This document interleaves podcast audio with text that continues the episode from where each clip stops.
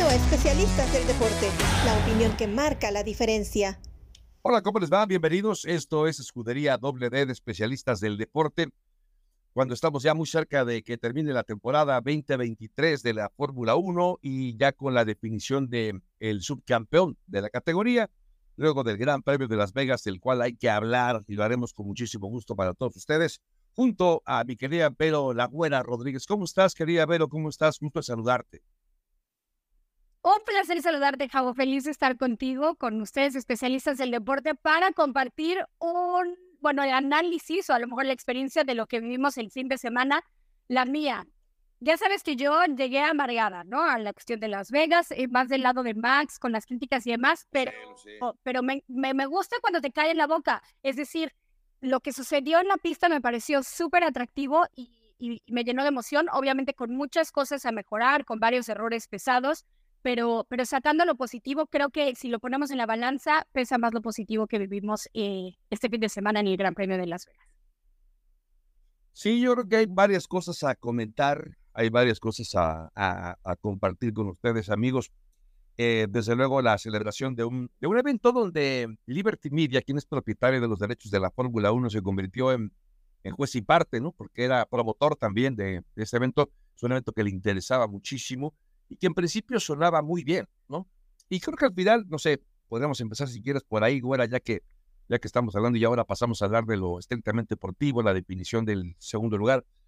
Lo que dejó Las Vegas, ese incidente en la pista el día jueves, cuando una alcantarilla acaba rompiendo, destrozando prácticamente medio auto de Carlos Sainz, que además, por cierto, a la hora de cambiar eh, los componentes de, del auto para repararlo, lo acaban sesionando con 10 posiciones por el cambio de, estos, de, estas, eh, de estas piezas, lo cual me parece un tanto cuanto injusto, porque no fue su culpa, no fue un error de Carlos Sanz, fue un error de la organización y eh, aún así se la acaban aplicando. Lo que sí tengo entendido que los costos de la reparación o de, no es no es que hay cosas que no tienen reparación, pero los costos de la pérdida, digamos, que de esto que, perdió Ferrari, van a ser eh, compartidos con la organización de esta carrera. ¿Qué te dejó en general, pero desde las críticas de Max Verstappen que no le gustaba este gran premio, eh, lo que pasó durante el fin de semana? ¿Con qué te quedas de lo que vivimos en el Gran Premio de Las Vegas este fin de semana? Tienes, tienes toda la razón. Hay como que muchas cosas que explotaron el fin de semana. A mí las críticas de Max me parecieron muy atinadas, o sea, porque no era nada en contra del evento como tal. O sea, él criticó lo que estaba sucediendo fuera de la pista, esperaba un gran premio y esperaba eh, mucha acción sobre la pista, lo cual sucedió. Eh, si al señor de repente me parece a mí como fanáticos podemos estar confundidos. Si al señor no le gusta toda la parafernalia alrededor de lo que sucede en un gran premio, está bien. Y lo dijo en un discurso de verdad que, que nos abrió los ojos a muchos, muchos de los que se enamoraron o de los, muchos de nosotros que nos enamoramos de la Fórmula 1 en, en años pasados, en mucho tiempo atrás, eh, somos más del estilo de Max Verstappen que, que al parecer toda esta ceremonia para Fernal y fiesta alrededor puede estorbar un poquito y habla de yo me enamoré de este deporte por esto y esto y esto y creo que tendríamos que poner eso como prioridad el, y que la gente se entere todo lo que realmente está en juego en una carrera de Fórmula 1, más allá de la vida de los pilotos y todo lo que se lleva a cabo para que sí pueda existir este auto, este circuito y todo este tipo, y, y, toda la organización. Entonces, ahí yo estoy de acuerdo con Max. Lo que sucedió con Carlos Sainz me parece, o sea, no solamente lamentable y penoso e injusto, sino que también pone la luz en algo muy necesario y que ya se había comentado, el cambiar ese tipo de cosas en el reglamento, porque el reglamento en realidad no les da margen para anular la sanción. Y después sale toda esta cuestión de la FIA. Bueno, este reglamento ya se intentó cambiar, pero hay justamente dos escuderías que se opusieron y que dijeron, no abras la caja de Pandora, literal, por, porque le vas a dar poder a unos y les puedes quitar a otros y esto se va a convertir en un desastre y entonces decidieron callarlo, pero en realidad está mal porque es un reglamento que no da justicia eh, a lo que sucedió con Ferrari. Por más que compartan gastos, Javo, hay que recordar que Ferrari y Mercedes siguen peleando, obviamente, por el segundo lugar en el campeonato de constructores. Hoy por hoy quedaron a cuatro puntos. Entonces, me parece que es mucho más valioso lo que le acaban quitando a Ferrari con, esta sanción a Carlos Sainz, más allá de poder pagar o de poder dividir los gastos, ¿no? Y es puntos importantísimos, no solamente para Carlos Sainz, sino para la escudería como tal.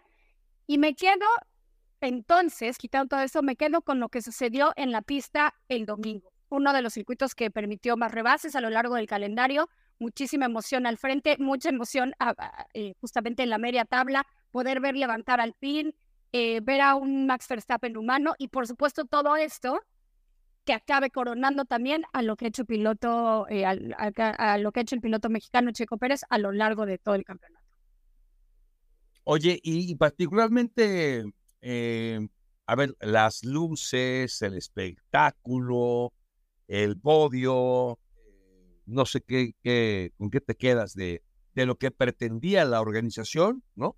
De exhibir justamente esta luminosidad, déjenme decirlo así, de Las Vegas, porque de haberse corrido en la mañana, por ejemplo, a mediodía, no habría lucido igual, evidentemente. Lo que buscaba la organización era justamente lo que vimos el pasado fin de semana. ¿Qué te pareció todo esto, güera?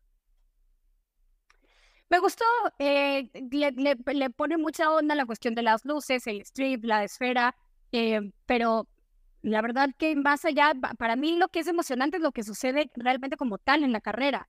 Entonces creo que le atinaron en cuestión de hacerlo una noche, aunque el horario a las 10 de la noche o por ejemplo las prácticas, muchos, muchos se quejaron, muchos pilotos, muchas escuderías y creo que es una de las cosas que tendrían que mejorar.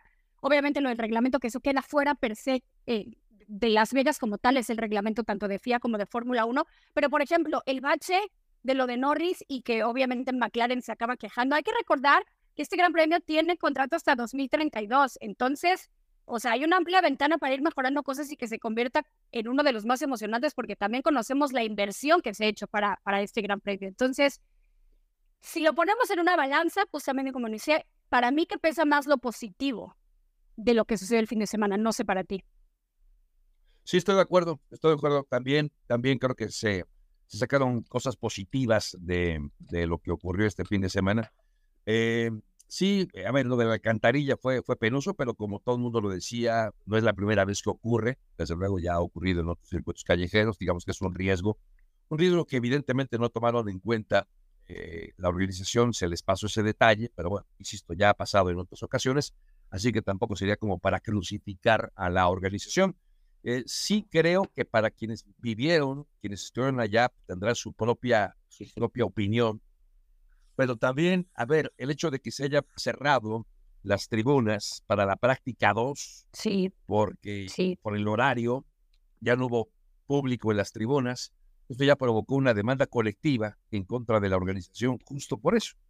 Eh, como hay muchos bufetes de abogados en Estados Unidos que se dedican a eso, ya rápido alguien les dijo, oye, yo lo represento para cobrarles daños a la organización porque no los dejaron ver su práctica. El número dos, se habla de que estarían peleando, por cerca de 30 mil dólares por persona por no, por no haberles permitido estar en las tribunas en la práctica 2 por el horario. Y el horario también, pero es algo que ya pidieron algunos eh, equipos que se revise. Como bien lo dices, este es un evento que va a durar. más vale que, que, nos vayamos acostumbrando, porque son nueve años de, de Las Vegas, Gran Premio de Las Vegas, pero la, los eh, directivos o los eh, directores de equipo han pedido un horario un poco más decente, porque eso de acabar a las 4 de la mañana, por ejemplo, el eh, horario local, ah, no, a las 2 de la mañana fue, ¿no? Del día, del día viernes, justamente se retrasó la práctica 2. Hombre, acabaron prácticamente ya cuando amanecían los eh, mecánicos eh, del Gran Premio de Las Vegas. Piden que sea a las 8 de la noche recorrerlo dos horas más temprano, hablando del horario local, en lugar de las 10, que sea a las 8 de la noche, para que sea un poco más temprano, lo cual a nosotros de este lado nos convendría, y especialmente a ti, buena, porque te chutaste la carrera. ¿A qué hora, a la, a, qué hora fue la carrera en tu horario? A la una de la mañana. A la una empezó. ¿De qué me hablas? Yo la tuve que ver al día siguiente. Esta señora ya no aguanta esas horas esta señora no. Entonces yo me uno a la petición de gente como, de la gente de Fórmula 1 para que lo hagan antes, porque en realidad es cierto, sí, las, la cuestión es las luces. Em, ¿Para qué esperarte hasta las 10 de la noche acá lo puedes hacer antes, obviamente aprovechando time y bla, bla, bla y demás, pero en realidad lo que le beneficia a todos es que sí se recorre eh, el horario, obviamente checar ese tipo de cosas que sucedieron con Sainz. Y te digo, lo del, lo del bache de Norris me parece también importante, ¿no? A destacar. Em, Norris se, queja de eso y después al final, em, e, en realidad el único afectado como tal, por eso fue él que, que, le acaba afectando en resultados como eh, en puntos y demás, pero es algo bien importante y creo que lo estamos viendo bajito. Son ese tipo de accidentes que pueden provocar algo mucho mayor, el de Sainz también. Entonces creo que no, o sea, que no se pierda la atención de eso solamente por la emoción que se vivió en domingo, ¿no? Totalmente de acuerdo contigo. Eh, bueno, y al oye, lo del podio me pareció, es que me pareció increíble.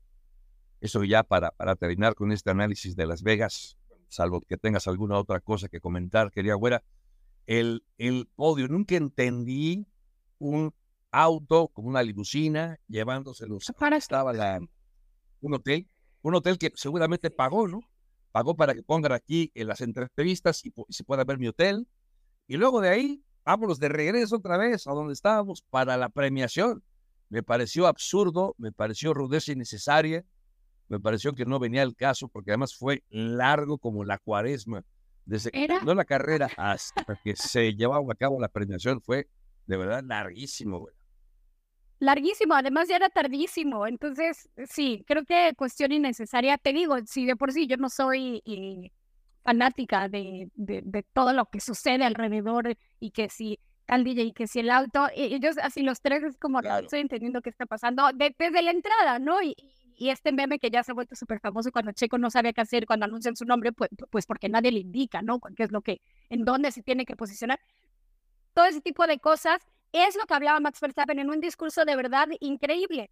Ese tipo de cosas, yo no veo la Fórmula 1 por eso. Yo no, como fanático, no me quiero sacar la Fórmula 1 para eh, eh, tomarme unos tragos con unos amigos y ver al DJ. Yo quiero acercarme a la Fórmula 1 para ver la emoción y lo que está en juego realmente en la pista mira, mientras se acerque a algo que es deporte, obviamente todo se vale y está increíble, pero se entiende también las quejas de Max. Creo que no se vale señalar que Max alce la voz como lo señaló Toto Wolf o como el mismo promotor de Las Vegas diciendo, bueno, a lo mejor está nervioso. Híjoles, ahí sí estoy completamente de desacuerdo. Hay que tener respeto para el tres veces campeón del mundo. Si quiere decir algo al respecto, no, por, no híjoles, ponerlo en la línea como seguro está nervioso. Y entiendo que es una parte, una retórica de, de broma y de, y, de hacerlo todo casual. A mí no me gusta.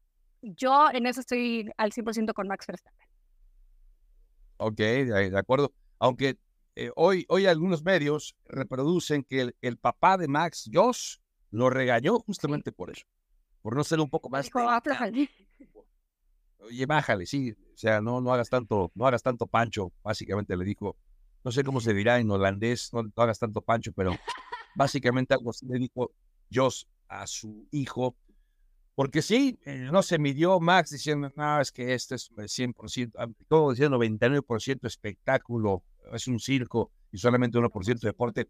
Me parece que también es la tendencia, ¿no? Entiendo, eh, yo también escuchaba a eh, Antonio Lobato diciendo que él prefiere los circuitos tradicionales Bélgica, dices, yo prefiero Spa-Francorchamps, prefiero Silverstone. Yo creo que todos los aficionados al deporte motor prefieren o preferimos, pero yo creo que el deporte también está cambiando, este es un hecho, el deporte está cambiando, la vida misma está cambiando, la, la forma en la que consumimos el entretenimiento ha cambiado y eh, la verdad es que eh, lo entiendo, lo entiendo, entiendo que esto es así y ni hablar, y como lo comentaba alguna vez, sé que, que para muchos que preferimos un, una, Fórmula 1 más tradicional, quizá a algunos no les guste tanto. A mí no me disgusta tanto lo que, vi, lo que vimos en estos eh, eventos como este, pero sí creo que eh, hay cosas para mejorar. Seguramente habrán tomado nota de esto, fuera los organizadores de Las Vegas para el próximo año. Oye, el, el podio me pareció, entiendo que estuvo muy, eh, no sé, ingenioso poner ahí como una maquinita de, de, ¿cómo se llama? De monedas, una tragamonedas, ¿no? Para el podio, pero estaba tan grande que los pilotos se veían tan chiquitos, tan chiquitos allá atrás. Yo no sé, tampoco me, tampoco me encantó ese podio. Bueno, no sé a ti qué te pareció. No, yo, o sea, por ejemplo, entre ese podio que, y, y, lo largo que se había hecho ya la ceremonia y, la emoción, ¿no? O sea, de, bueno, ya nos estamos acercando al final del calendario, la emoción de ver, y, creo que eso ayudó mucho a un Max Verstappen humano, es decir, a un Max Verstappen luchando. Híjoles, eso prendió muchísimo a la gente. Y creo que ya después de toda la ceremonia, y, y entonces vete para acá, pero luego regresa a la maquinita. Yo, yo no fui muy fanática. Fíjate que de los grandes premios de Estados Unidos, por ejemplo, también cuando y, hacen el crossover, que mucha gente le emocionará muchísimo y está re bien, a lo mejor aquí, justamente siendo eh, tan eh, sabio del ovoide del NFL, pero entonces poniéndole los cascos de NFL, ¿no? o sea, como que a mí los, yo soy viejita amargada tradicional, o sea, a mí ponme, el circuito me gusta que sea combinado, yo sí, a mí me gustan los circuitos en callejeros, me gusta el balance que tiene como tal hoy por hoy la, la Fórmula 1 en cuanto hay grandes premios muy tradicionales, hay grandes premios hoy que están abriendo las puertas y que sabemos que el deporte va hacia ese camino y hoy por hoy creo que estamos en la etapa perfecta donde puedes justamente aprovechar las dos, las dos aristas, ¿no? Los dos estilos.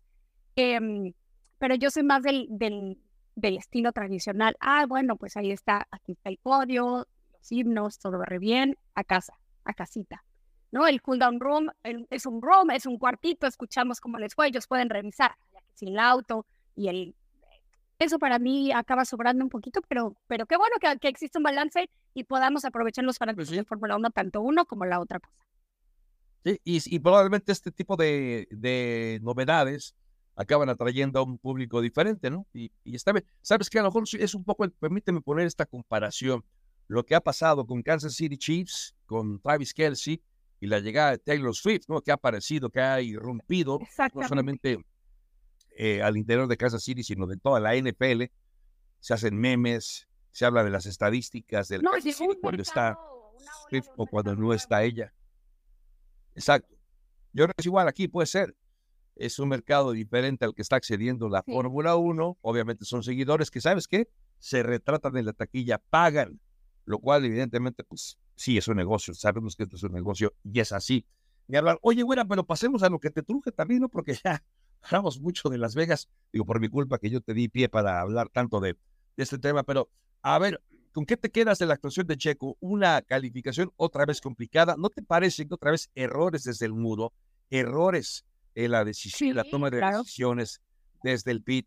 Eh, estos errores se acaban afectando a Checo. En el balance de la temporada 2023 de, de Checo, y lo haremos la próxima semana a más detalle, habrá que poner sobre la mesa lo que ocurrió con eh, su equipo, el equipo de Checo, que también cometió errores, cometió errores que eh, acaban, eh, me parece, impactando directamente a, Checo durante su rendimiento.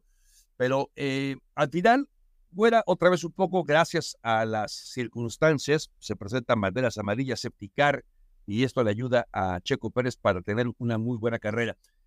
¿Con qué te quedas también de esta actuación del piloto mexicano, su calificación, la remontada? Eh, había arrancado por detrás de Hamilton y al final logra terminar por delante de él y asegurar el subcampeonato, güera. Yo, yo me voy a, a, poner aquí un poco cursi. Creo que de lo que me queda de Checo Pérez es la fortaleza mental.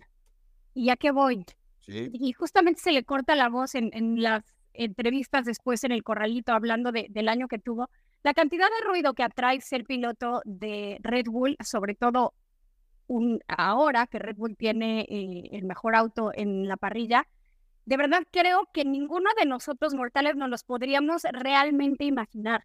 Y, y también el peso que tiene como tal la, la fortaleza mental en un deporte como lo es la Fórmula 1 es increíble, es de verdad irreal y creo que tenemos que aprovechar y aprenderle mucho a lo que ha sucedido este año con Checo Pérez, que tuvo errores muy groseros, pero que le acabaron pesando demasiado y arrastrando. También, eh, obviamente, hubo estrategias erróneas. Hubo un momento en la temporada, me parece, entre Mónaco y Silverstone, que, que, que la mala suerte además lo acompañó. Ahorita hablabas de de que la buena suerte lo acompañó justamente cuando sale y se picar en, la vuelta 25, me parece, pero, pero previamente le hubiera tocado terrible, ¿no? O sea, cuando, cuando llueve sobre mojado y traía hasta mala suerte y demás, creo que lo de Checo Pérez es increíble. Em, hay que dimensionar el poder decir, tenemos un piloto mexicano subcampeón de la máxima categoría de automovilismo, eh, un piloto que, que, que llegó en el 2011 y que no ha hecho más que mejorar con el paso de los años hasta lograr este subcampeonato, algo inédito también para una escudería como la Red Bull, lograr el 1-2. Y, y ya al final, obviamente, a pesar de a lo mejor el, el mal sabor de boca que dejó ya ese rebase en la última vuelta de Charles Leclerc, mal sabor de boca para los fanáticos de Checo, porque para los que amamos la Fórmula 1 fue algo increíble. Y Checo se quejaba, por supuesto, que la velocidad punta no lo estaba acompañando y, explicó un poquito también cómo le fue alrededor del año. Para mí, la fortaleza mental y haber cerrado ya el subcampeonato, que era lo que se requería de Checo Pérez y que lo logra, me quedo con un sabor de boca muy positiva y orgullosa de lo que sucedió con el mexicano, que le vimos errores muy groseros y supo levantarse todo esto dentro de la misma temporada, claro, acompañado del mejor auto de la parrilla. Pero el mejor auto de la parrilla también es muy difícil ponerlo a punto para un segundo piloto. Entonces, hay que, hay que considerar lo positivo que ha sacado Checo Pérez para esta temporada. Totalmente de acuerdo contigo, totalmente de acuerdo. Creo que no ha sido un año para nada fácil la presión, como bien lo dices, de la que fue objeto o a la que fue sometido incluso de manera interna por el propio Helmut Marco, que pues le encantaba, parece que le encantaba ponerle sal a la herida, ¿no? O limón a la herida le ponía todavía a Helmut Marco, lo cual acaba enrareciendo el ambiente al interior de, del equipo y además le da pie a que los críticos externos se sonazaran, ¿no? Con eh, las críticas y los señalamientos en contra de Checo. Sí, por todo eso fue muy difícil y contigo. No, no, y lo malo es que no fue una presión de, un, de, una, de una semana, de dos semanas. fueron meses, meses en los que estuvo sujeto a presión Checo y aguantó, aguantó, aguantó. Y ahora bien, termina con un subcampeonato muy importante, desde luego, para el equipo nunca antes, como lo sabemos, había hecho el 1-2. Red Bull, ni siquiera en aquellas grandes tardes con Sebastián Vettel y Mark Webber, ni siquiera en aquella oportunidad logró el 1-2 Red Bull como ya lo consiguió tienen el título de, constructores también. Hombre, pues eh, fue una, una temporada redonda, porque además han ganado 20 de 21 carreras. O sea, que ha sido de verdad extraordinaria la exhibición de Red Bull en este 2023. Pero sí también me quedo con esta sensación eh, fuera de que haber ganado para Checo representa muchísimo haber ganado el segundo lugar del campeonato eh, para nosotros, para el deporte eh, mexicano, para el deporte motor mexicano también es muy importante, para el latinoamericano también, tener a un piloto latinoamericano en estos niveles.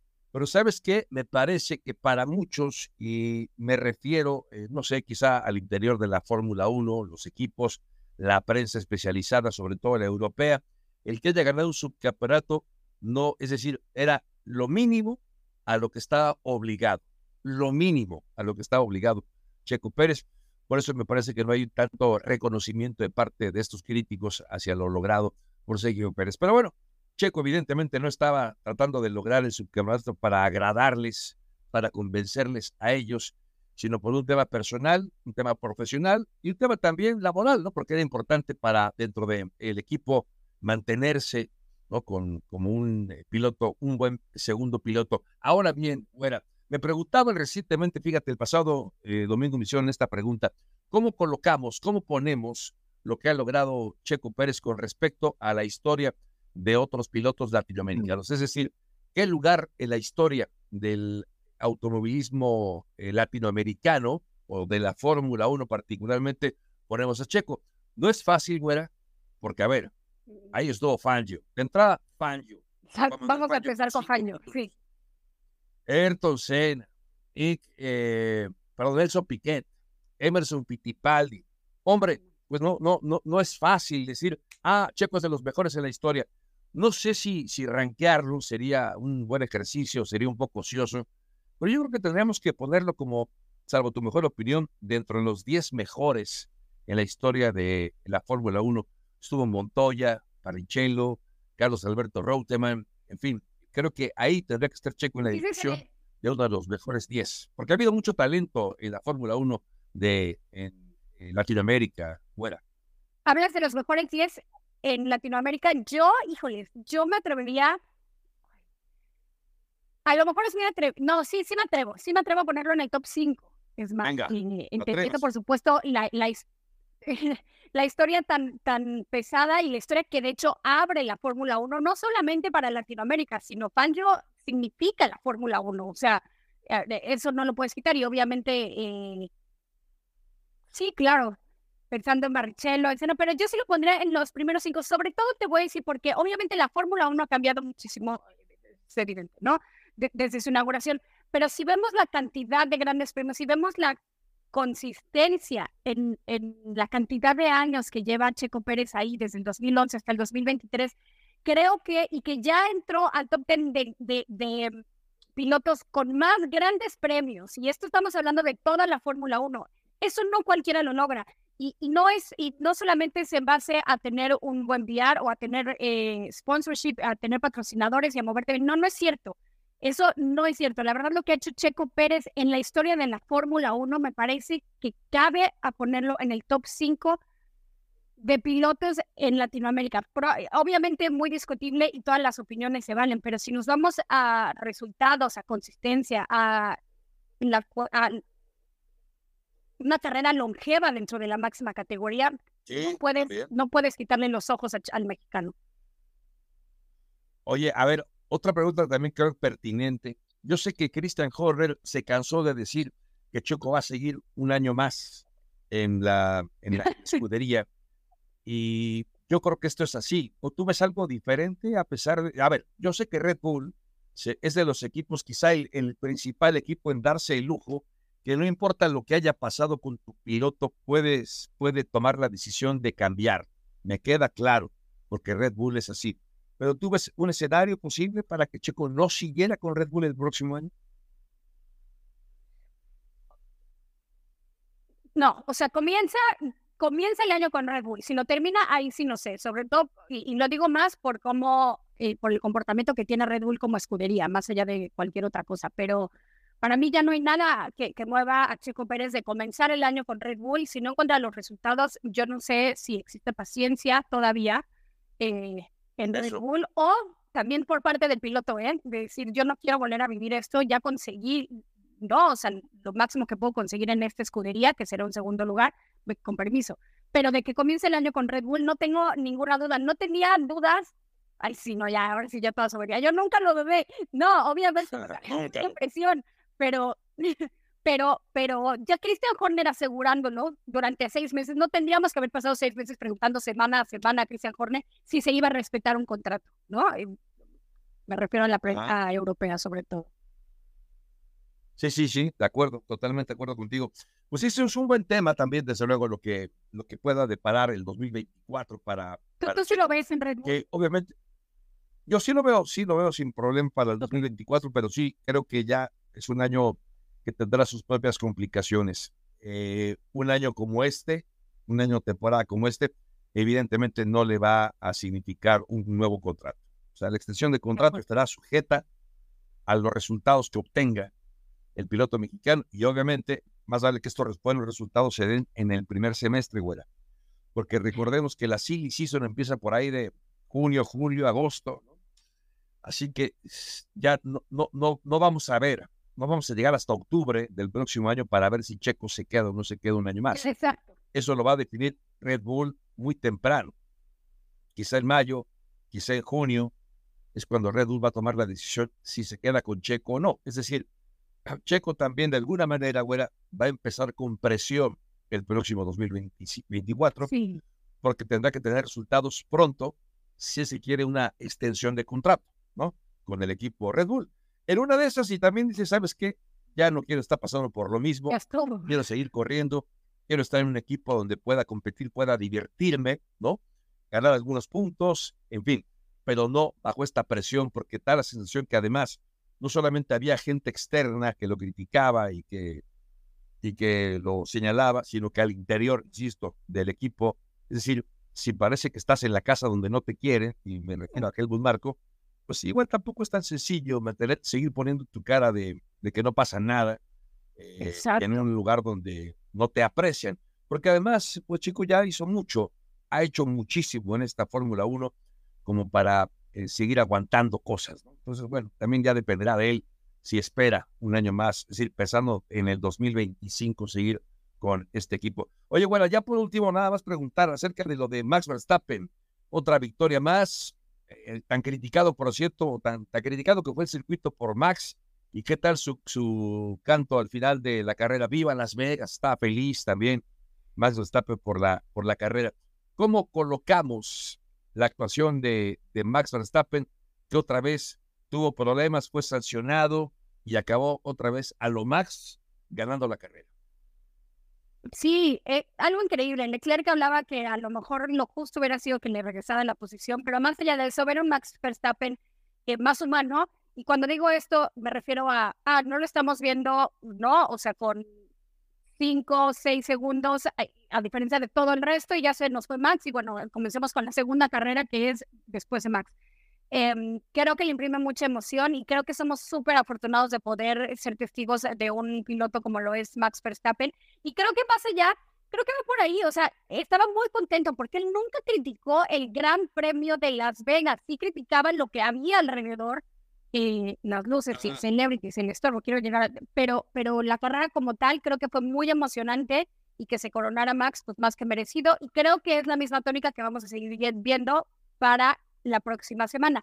También la próxima semana creo que habrá unos pronósticos de quiénes serán las escuderías. A mí me parece que Red Bull sí, obviamente seguirá en la punta, pero la competitividad de otros equipos ya se están acercando. O sea, hay una diferencia extrema comenzando el campeonato y no creo que exista esa diferencia el próximo, el próximo campeonato. Ojalá, ojalá Diosito nos escuche. Ojalá, pero ¿qué dijo, ¿qué dijo Hamilton? Hamilton dice que ya prevé lo mismo y si no hay cambios sustanciales va a ser más de lo mismo, dice Luis Hamilton, y si lo dice siete veces campeón del mundo. También a veces es un poco cuidarse en salud, ¿no? Como hacerle En fin, oye, quería Güera, si te parece, le seguimos la próxima semana para hablar de un balance final de la temporada. Por lo pronto, quería Güera, ¿algo más? No, nada más, extrañamos a Oscar, pero esperemos que la próxima semana nos pueda acompañar para hacer un análisis de cierre de temporada de, lo que más nos gusta la Fórmula 1. Que así sea. Ahí estará Oscar Reyes, esperamos contar con él. La producción de Oscar Pérez, el mago de Osvaldo Rodríguez, soy Javier Garay. Pásenla muy bien, gracias y hasta la próxima. Gracias por acompañarnos en Especialistas del Deporte. Hasta la próxima.